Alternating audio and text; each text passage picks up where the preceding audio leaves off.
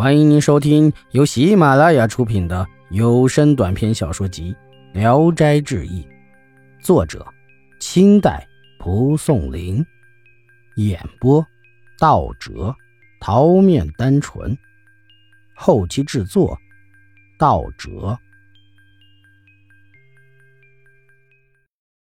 上仙。康熙二十二年三月。我和高继文去济南，同住在一家客店。高继文突然得了病，恰巧高振美也跟随高念东先生到了济南，于是商量为高继文治病求药。听袁林先生讲，南城外面一个姓梁的人家里有狐仙，擅长医术，像战国名医长桑一样高明，于是共同去梁家求医。梁氏是个四十多岁的妇女，很有狐狸的神态。进入她家中，看到内室里面挂着红帘子，从帘子缝隙往里看，墙壁中间悬挂着观世音的画像，还挂着两三张画轴，上面画着跨马持戈的武将，身后跟着很多的骑卒。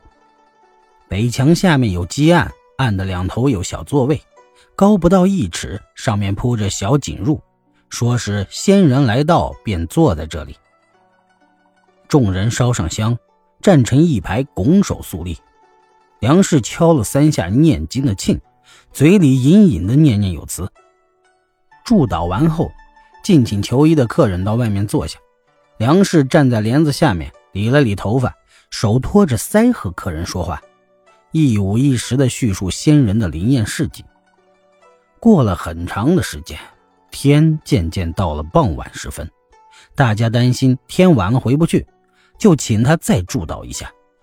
梁氏于是又敲起了磬，重新祈祷。祈祷完，他转过身站起来说：“上仙最喜欢夜间谈话，其他时间常常遇不上。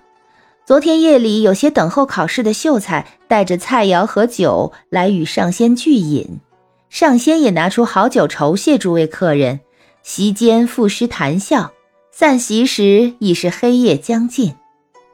梁氏的话还没讲完，忽听室内有微小的声音不住的在响，好似蝙蝠在飞着鸣叫。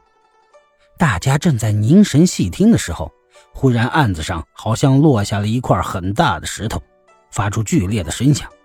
梁氏转过身来说：“差点吓死我。”又听到案子上发出感叹声。像是一个健壮的老人，梁氏用芭蕉扇隔开北墙基案旁的小座位，只听小座位上大声地说：“有缘分，有缘分。”接着高声让座，又好像拱手行礼，随即问客人：“有什么见教？”高振美遵照念东先生的意思问：“见到菩萨了吗？”上仙回答说：“去南海普陀山是我的老熟路，怎么能见不到呢？”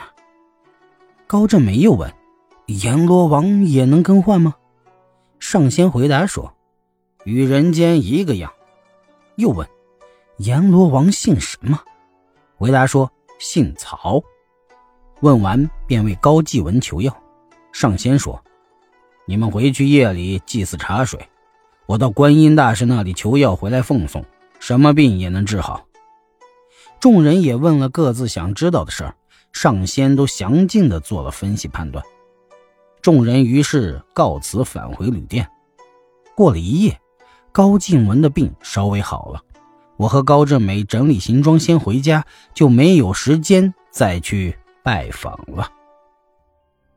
本集演播到此结束，谢谢大家的收听。